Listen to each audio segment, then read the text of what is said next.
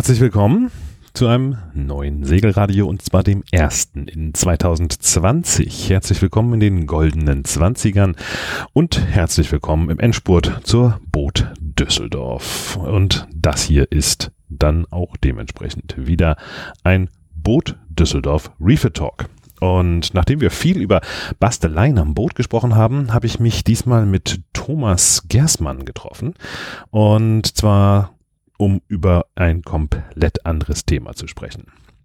Thomas baut Hard- und Software im Open-Source-Umfeld, ähm, und zwar für Boote. Und ja, das können also ganze Plotter sein, das können Displays sein, ähm, oder auch nur ja, kleine Automatismen wie intelligente Ankerlichter oder solche Sachen. Alles sowas, was man eben an Bord äh, gerne haben möchte und entweder ja, sich kaufen kann oder vielleicht auch mal selber bauen kann. Und das finde ich sehr spannend, weil ich bin selber auch ein bisschen begeistert, äh, wenn es ums Basteln geht. Da gibt es durchaus, ich sag mal, auch manchmal überraschend preisgünstig, wenn man so ein bisschen Spaß an der Entwicklung hat und seine eigene Zeit nicht mitberechnet. Ähm, ja, preisgünstig Möglichkeiten, Sachen zu machen, ähm, die auch, ja, ganz gut funktionieren und einem ganz gut helfen.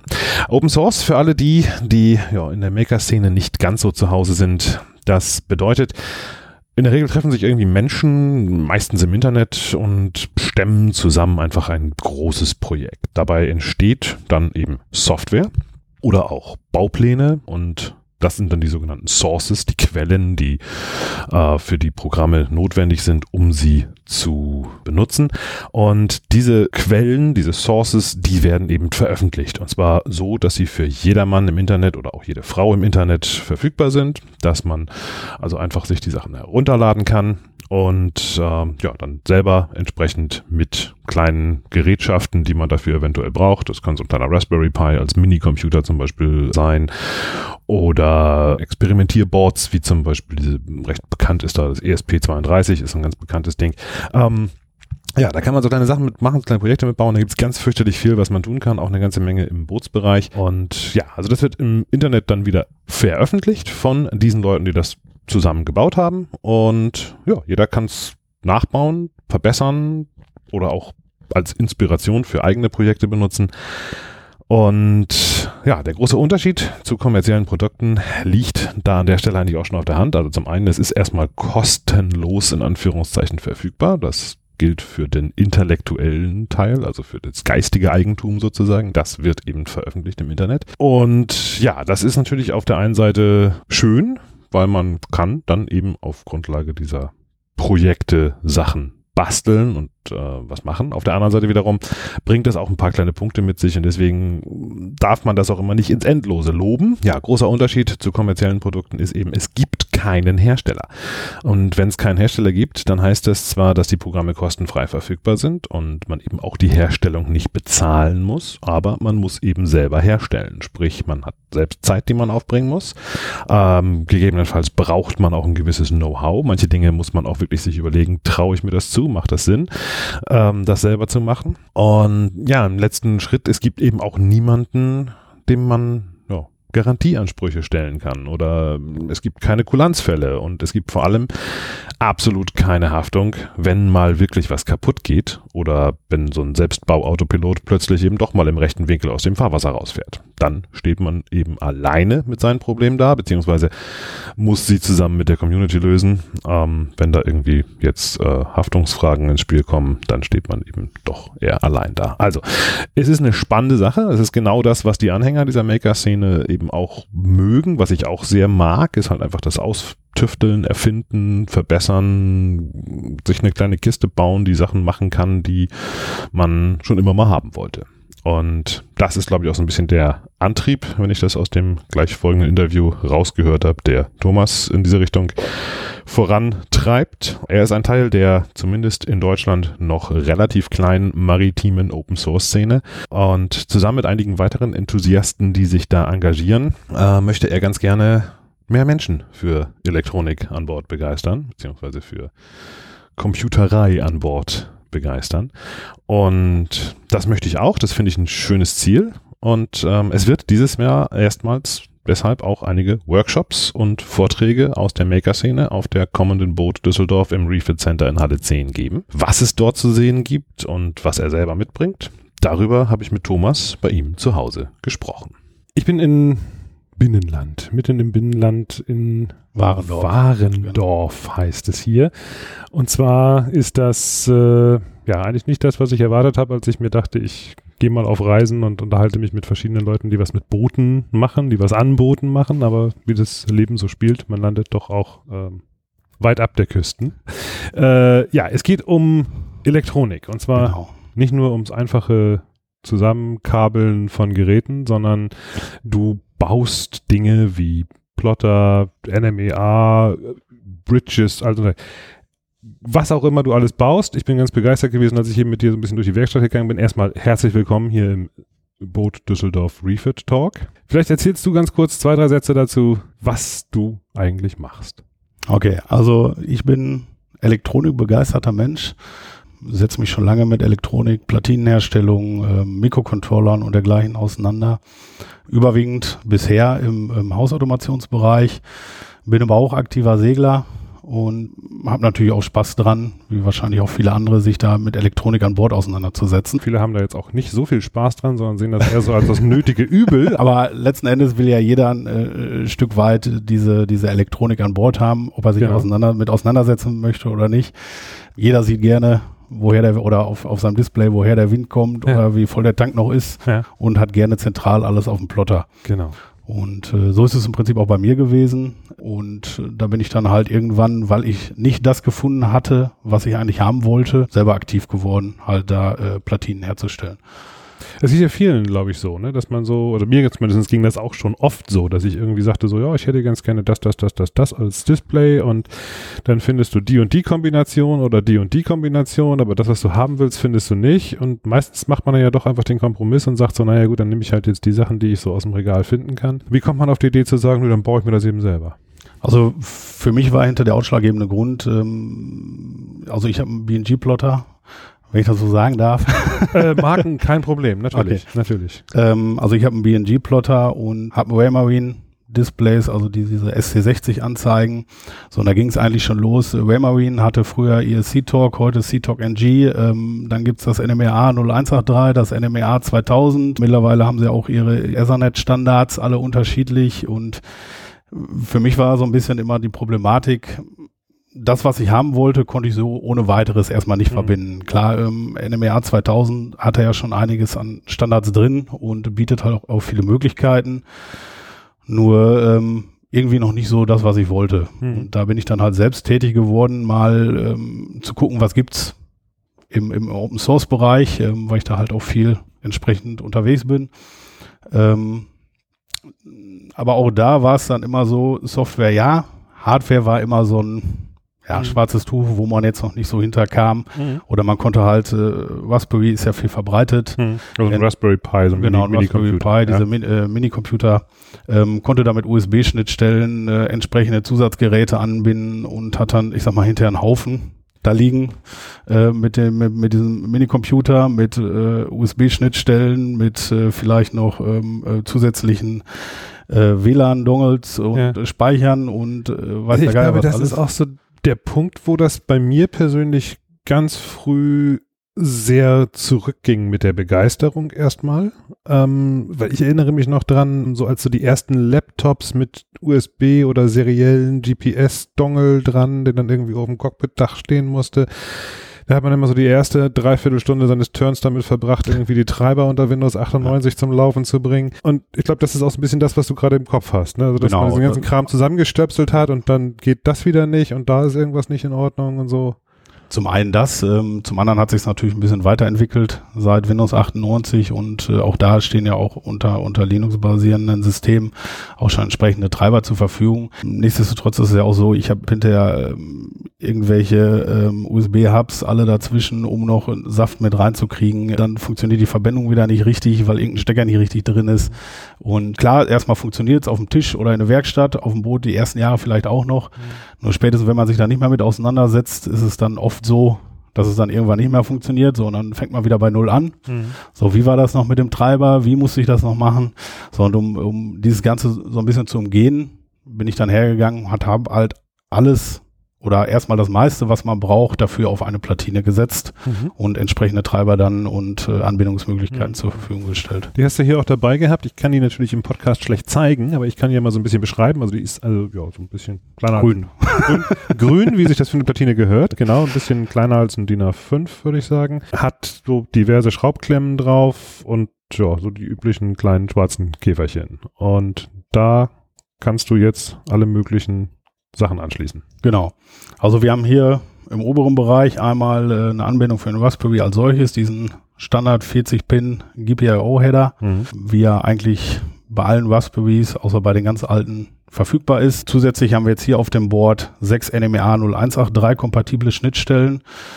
Mm, auch die bieten ein breites Spektrum, also können auch mit RS232, RS485, äh, RS422 verbunden werden, so dass mhm. ich auch teilweise sind ja da alleine schon bei dieser NMR-Schnittstelle die Standards so weit auseinander. Jeder macht irgendwie was eigenes. Das sondern auch das will ich, will ich damit ein Stück abfangen, dadurch, dass ich ein, äh, ein breites Spektrum biete, mhm. was ich mhm. oder was man anschließen kann an, an elektrischen Signalen. Mhm. Das heißt also, wenn ich mir das überlege, dann ist das eigentlich sozusagen auch die Schnittstelle, auch wenn ich so ein ja doch auf vielen Schiffen übliches gewachsenes System habe, sag ich mal. Ich habe einen Plotter von dem, ich habe genau Windanzeige von dem und dann habe ich noch irgendwo so einen Temperatursensor und dann drunter klemmen und eine Logge und äh, das sind aber auch wieder andere Daten und so und die kann ich jetzt alle zusammen äh, auf dieses kleine Board verkabeln. Genau. Verkabeln, ja. Viele sagen ja ähm, auch schon, äh, NMR 0183 ist ausgestorben, ist veraltet, wird nicht mehr genutzt. Nichtsdestotrotz bin ich der Ansicht, dass NMR 0183 mit Abstand die weit verbreiteste Schnittstelle an Bord ist. Ich glaube, das habe ich zuletzt geschrieben 2007 oder so, dass das jetzt tot ist. Und, ähm, ja, genau. es, hält, es hält sich hartnäckig. Ja. ja. Ähm, die Terminals, also diese, diese Anschlüsse können als ein und, äh, und beziehungsweise oder als äh, Ausgänge konfiguriert werden. Das heißt, ich kann Daten darüber rausgeben oder halt empfangen. Also zum Beispiel meinen Autopiloten dran anstöpseln, genau. der ja dann von Wegpunkte übergeben, Wegpunkte bekommt ja. oder Kursvorgaben genau. kriegt und so. Also ich ja? kann okay. mit einer Schnittstelle kann ich Daten übergeben, also zum Beispiel an den Autopiloten halt die mhm. besagten Wegpunkte. An dem nächsten Anschluss kann ich dann zum Beispiel vom Autopiloten die aktuellen Daten empfangen, kann eine GPS-Antenne dran anschließen, halt alles, was im Prinzip äh, NMR 01 3 spricht. Mhm. Ja, dann haben wir im unteren Bereich, unten rechts, ähm, haben wir einen Kennanschluss. Kennen wird den meisten nichts sagen. NMEA 2000 Kompatibilität. Aus dem Auto kennt man das, CAN-Bus. das ist immer das, wo die, wo die in der Werkstatt immer ihr genau, Diagnosegerät Diagnosegeräte anschließen. Ja. Ähm, NMEA 2000 basiert auf äh, CAN-Bus mhm. und ähm, ja, hierfür habe ich entsprechende ICs vorgesehen, um auch diese Daten dann auf dem Raspberry zur Verfügung zu stellen. Mhm. Ja, daneben haben wir einen OneWire-Anschluss. OneWire wird auch vielen nichts sagen. OneWire ist ähm, eine Schnittstelle für zum Beispiel Temperatursensoren, die eigentlich auch veraltet ist, mhm. aber wo halt unheimlich viele günstige Sensoren zur Verfügung stellen, äh, stehen. Also als Beispiel, ähm, wenn man googelt, findet One, äh, also kann halt mal einen OneWire-Sensor googeln und ich sag mal, so ein Sensor, der liegt irgendwo um die zwei drei Euro ähm, für einen Bereich von minus 50 bis 125 Grad, hm. womit man dann entsprechend äh, Motortemperaturen, Außentemperaturen, Innentemperaturen, Wassertemperaturen, Kühlschranktemperaturen, was auch immer abfragen kann. Hm. Ja, das sind so die wesentlichen Schnittstellen. Dann haben wir noch eine I2C-Schnittstelle an Bord, also I2C-Schnittstelle. Hier können auch weitere Sensoren angeschlossen werden, die halt entsprechend diese Schnittstelle zur Verfügung haben.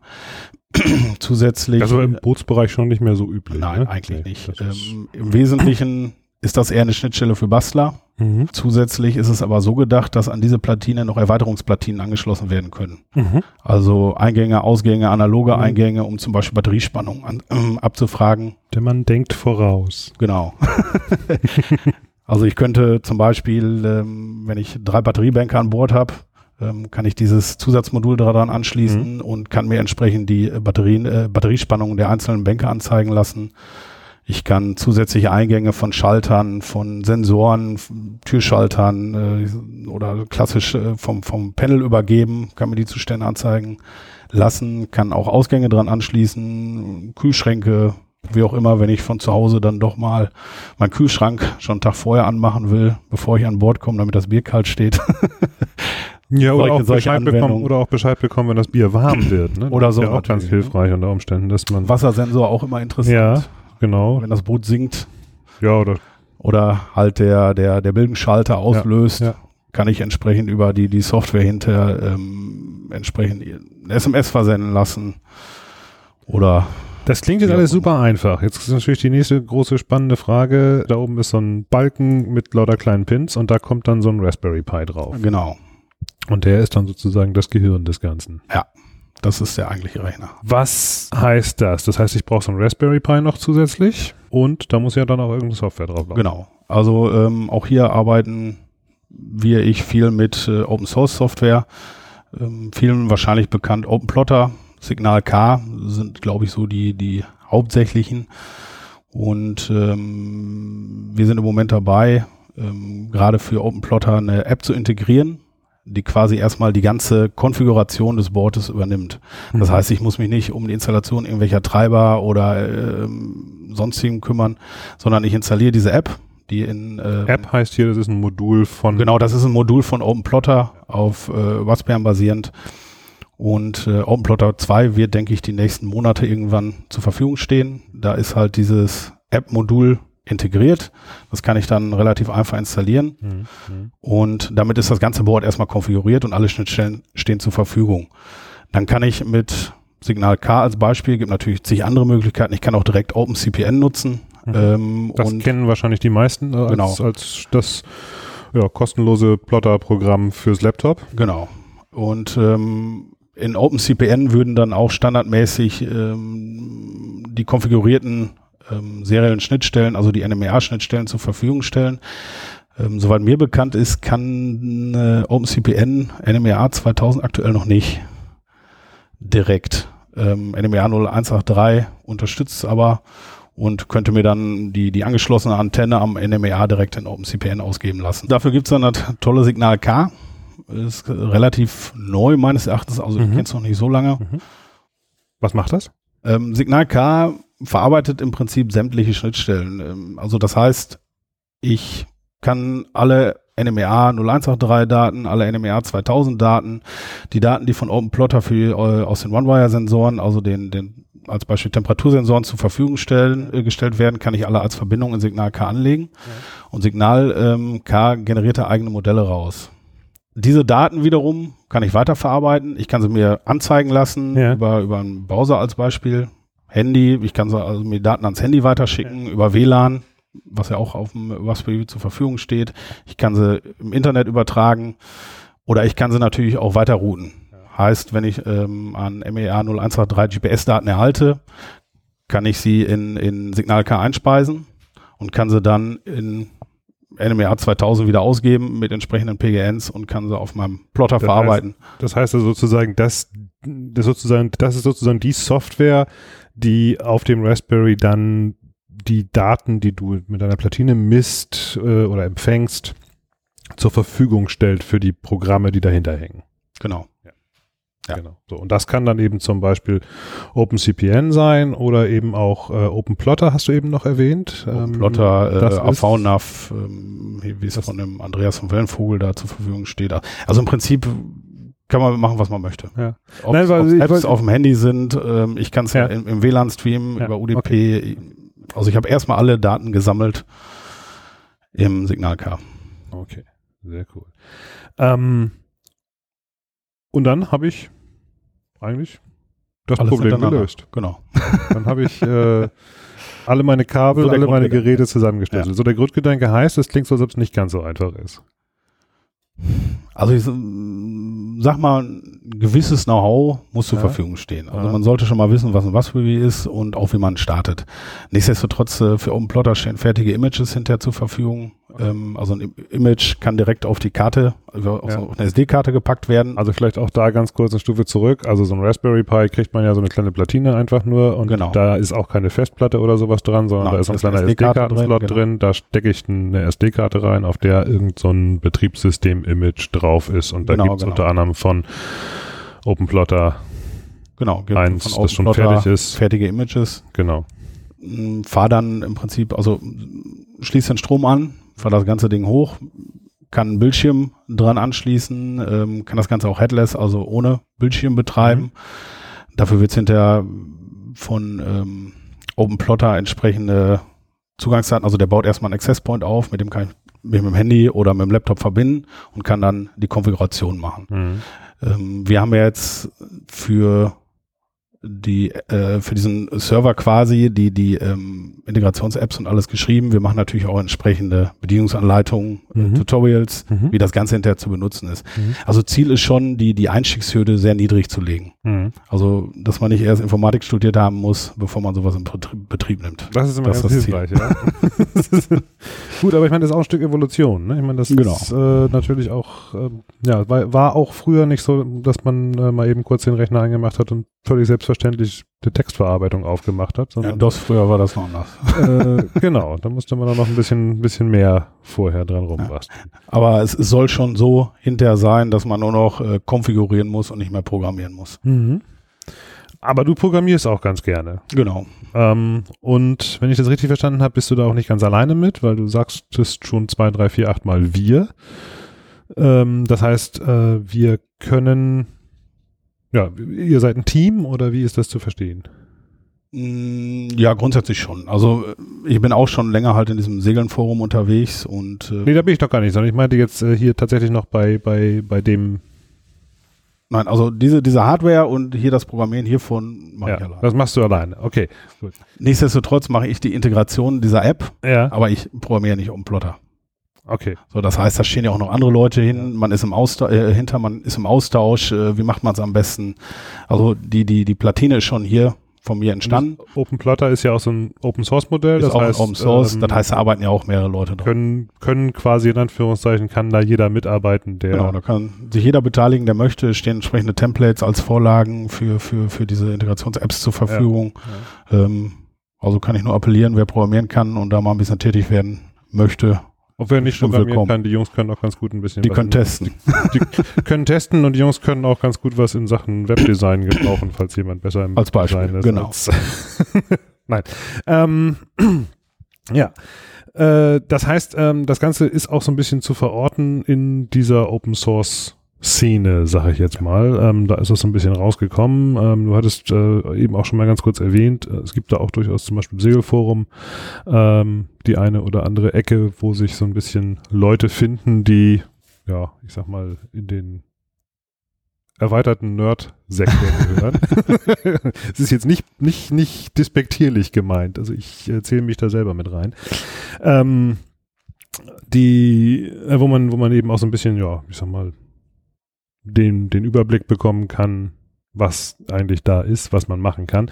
Und über diese Runde bist du auch irgendwie in Richtung mir beziehungsweise in Richtung Boot Düsseldorf. Genau. Geraten. Also ich bin äh, auch schon länger im, im Segeln-Forum da unterwegs und ähm, verfolge auch viele Projekte mit äh, Hochachtung, muss ich sagen. Mhm. Also was da teilweise geleistet wird. Ähm, Vielleicht ganz kurz so ein bisschen links und rechts von deiner Platine geschaut. Was, was, was, was wird da so gebaut? Ja, also sind Leute unterwegs, also selbst komplett selbstgebaute Plotter, ähm, gedruckt, auch Platinenentwicklung, ähm, dann was, was der Norbert da macht mit, mit dem Windsensor. Das sind natürlich alles äh, spannende Projekte und ähm, auch tolle Projekte. Mhm. Was, was, was ich da immer so ein bisschen sehe, ähm, das Einstiegslevel ist sehr hoch. Mhm. Mhm.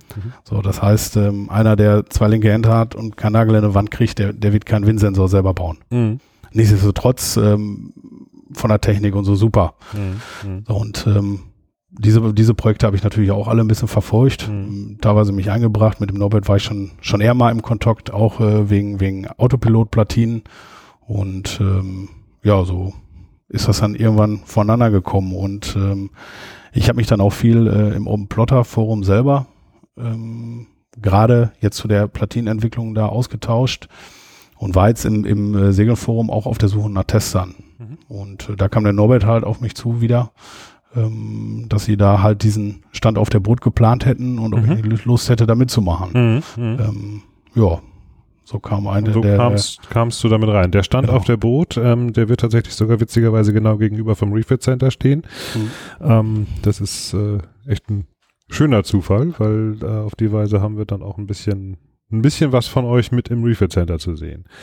Ähm, du bringst deine Platine wahrscheinlich mit nach Düsseldorf. Ja, selbstverständlich. Ähm, wirst die da auch vorführen. Ähm, und die anderen, von denen du eben schon so erzählt hast, die bringen sicherlich auch einiges mit. Ich frage mich manchmal so ein bisschen bei diesen Projekten so ähm, nach dem fließenden Übergang zwischen ich brauche das real für mich, ich will das machen als Proof of Concept, ich will das machen, weil ich da eine Geschäftsidee hinter habe. Und da bin ich immer so ein bisschen hin und her. Also ich, ich, ich will was basteln, weil ich das für mich brauche. Und hinterher haue ich das dann in Open Source, weil vielleicht hat jemand anders noch das gleiche Problem oder kann darauf aufbauend irgendwas anderes machen. Aber ich habe immer das Gefühl, ein noch größerer Anteil ist dieses Proof of Concept. Ne?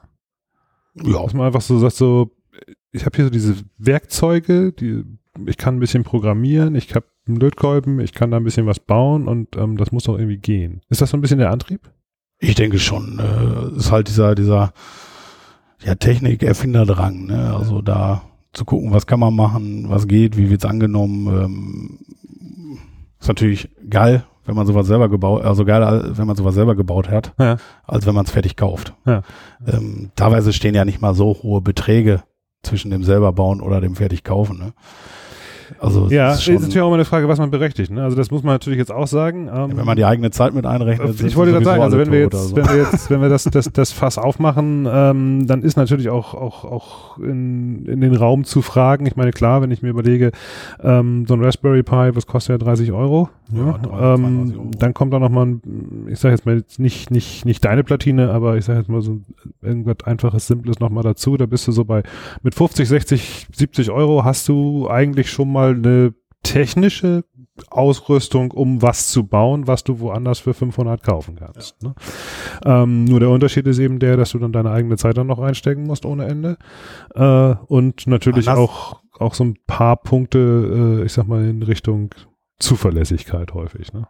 Zuverlässigkeit ist das eine. Andersrum, ähm, du sagtest gerade diese, diese Euros erstmal für die Hardware. Wenn ich natürlich jetzt vergleiche und mal die Stunden zur Entwicklung von OpenCPN berechnen würde oder wenn das jemand berechnen würde, mhm.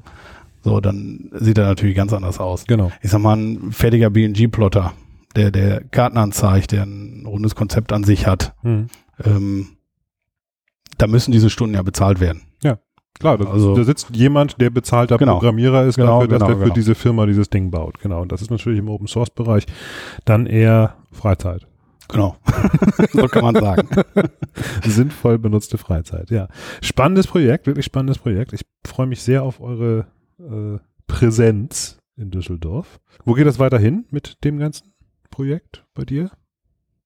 Ich denke, da werde ich mal die Boot abwarten. Ja. Mal gucken, wieso die Resonanz ist. Also ich bin erstmal gespannt, die Leute auch mal alle persönlich kennenzulernen, mit denen man sonst meistens nur schreibt und ähm, auch da mal Erfahrungen auszutauschen. Ich glaube, dass viele spannende Projekte dabei sind, ähm, wo man vielleicht hinterher auch mal so ein Konzept mal rund machen kann. Ne? Also der eine baut die Schnittstellen, dann so ein Plotter, ein Windsensor, also es ist so ja entstehen Startups, ne? Genau.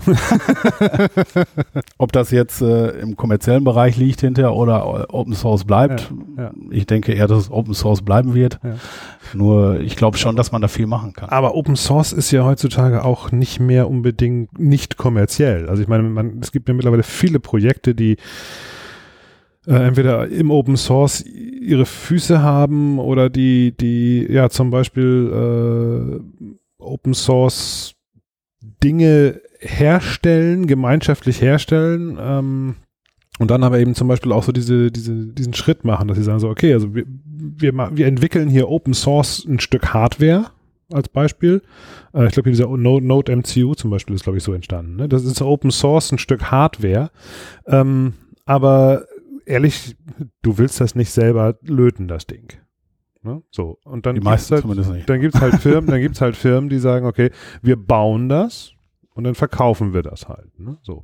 Und das ist aber trotzdem, also ich, ich sortiere sowas trotzdem unbedingt in, in, in den Open Source Bereich rein. Weil bei, bei mir ist es ja im Prinzip ähnlich. Ähm, wenn ich die, die Stunden rechnen würde, ja. die ich in die Entwicklung ähm, einmal, wie gesagt, diese Boards als Hardware, wie auch in die ganze Softwareentwicklung äh, reingesteckt habe, dann könnte das Ding keiner mehr bezahlen. Ja.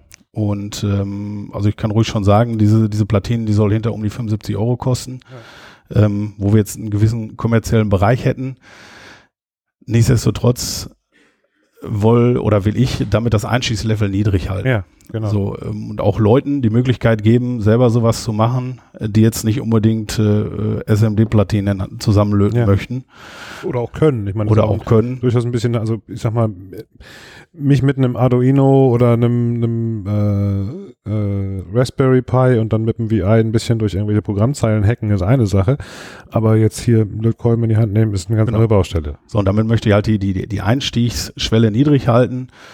Ähm, nichtsdestotrotz, wenn ich sowas verkaufe, kann ich das nicht einfach so machen. Da muss ein CE-Zeichen drauf Mhm. und das Ganze muss auch mal irgendwo ein bisschen geprüft sein. Und ähm, wenn ich das Ding hinterher einschalte und mein UKW-Funk funktioniert nicht mehr, dann wird das definitiv Ärger geben. Ja, ja klar. So entsprechend, was- entsprechend habe ich auch gewi gewisse. Kosten, die ich da reinstecken muss. Und ähm, da, das ist halt der Grund, wa wa warum ähm, das jetzt nicht rein als Open Source jetzt so auf den Markt geschoben wird, sondern die Platine als solches ein Stück weit kommerziell ist. Mhm. Nichtsdestotrotz die Entwicklung dahinter, Mhm. ähm, ob Hard oder Software, ist natürlich komplett Open Source. Es ist alles dokumentiert. Man kann überall nachgucken, was wo drauf gelötet ist Mhm.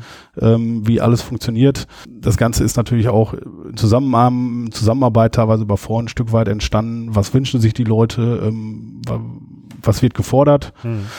Und ähm, entsprechend wird diese Platine, denke ich, auch weiter wachsen in Zukunft. Ne? Also Ja, weiter du hast ja schon angedeutet, dass es da durchaus äh, Schnittstellen für Erweiterungsplatinen gibt, die dann ja wahrscheinlich auch die Dinge abdecken, die, die sonst noch irgendwie so an Bord auffallen. Also zum einen, Eigentlich sind keine Grenzen gesetzt. ja, du hattest vorhin schon mal gesagt, irgendwann wird es dann einfach mit der Zeit ein Thema. Ne? Also wenn du, was hattest du vorhin gesagt, wenn du 1000, 1000 Sensoren verteilt hast, dann brauchst du halt 20 Sekunden. Genau. Um sie Also, also bei, bei. OneWire ist es so, dass ähm, ähm, es braucht eine gewisse Zeit, einen auszulesen. Rein theoretisch kann ich da 200 Stück dranhängen. Dann brauchst du entsprechend lange, bis alle Sensoren ausgelesen sind. Mm, Über die I2C-Schnittstelle sind natürlich äh, noch einige ähm, Erweiterungen möglich. Mal schauen, wo es hingeht. Also ich bin auf jeden Fall gespannt auf die Boot und freue mich. Wenn man sich jetzt schon ein bisschen drüber informieren möchte, kann man irgendwo schon was dazu sehen? Was, was gibt's da irgendwo ein, Ja, darf, darf ich ein Foto davon machen oder ist Ja, das. Betriebsgeheimnis? Nein, das ist kein Betrieb. Es stehen auch alle Informationen im Internet. Von daher, also man findet viel im Open Plotter Forum, man findet viel im Segeln Forum. Ja. Auch gerade im Segeln Forum ist es äh, eigentlich schon relativ gut dokumentiert, wie man es in Betrieb nimmt, äh, wie es funktioniert, ähm, was verbaut ist. Und es sind auch schon einige ähm, Platinen von unterwegs. Mhm. Also ich mache es immer so, ich gebe vor allem Prototypenplatinen raus, Mhm. die ich dann, ich sag mal, für einen Selbstkostenpreis oder teilweise sogar so abgebe Mhm. und äh, hoffe dann auf Feedback. Okay. Das heißt, ähm, für mich ist es der am besten, wenn die Leute, ich sage jetzt mal vorsichtig, wenig können. Mhm. Mhm. Soll jetzt keine Beleidigung an irgendwelche sein, der Nee, das wird jetzt nur die. Hemmschwelle herabsetzen, Genau. dass du Anrufe und E-Mails kriegst. So, dass ein Programm Programmierer, ein Programmierer das Ding ans Laufen kriegt, ist mir relativ klar. Ich Ja. will aber auch, dass der Otto Normalverbraucher Ja. hinkriegt. Ja. Und äh, da gucke ich dann halt, wo muss ich mit der Dokumentation vielleicht ein bisschen nacharbeiten, was kann ich programmtechnisch optimieren, was kann ich von der Hardware noch weiter optimieren. Ähm, ich denke, dass die nächsten Wochen auch bei uns auf der Website steht, Mhm. auf www.gedat.de. Gedat. Gersmart G-E-D-A und Development dann nochmal ein. D. Okay, gut. Punkt .de, okay. Ja, und ähm, Ziel ist es, jetzt erstmal dann die, die Boot abzuwarten, Feedback abzuwarten, eventuell nochmal eine Iterationsschleife zur Optimierung zu drehen. Mhm. Und äh, Ziel ist es dann, dass das äh, Modul irgendwo ab Mitte, äh, Ende Februar, Anfang März käuflich zu erwerben ist. Hm. Hm. Okay. Das für die Kunden, für die potenziellen, die jetzt sagen so, ey, warte mal ganz kurz, programmieren kann ich auch äh, und was fürs Boot bauen wollte ich schon immer mal. Die finden auf jeden Fall im Segeln-Forum ein kleines Zuhause erstmal, um sich zu orientieren ähm, und treffen da auf dich und deine Kollegen. Open Boat heißt der Stand, ne? Open Boat Projects, ja. Open Boat. Ich habe das nur, nur in der Über im Übersichtsplan gesehen. Da stand nur Open Boat drin, deswegen Open Boat Projects. Ja.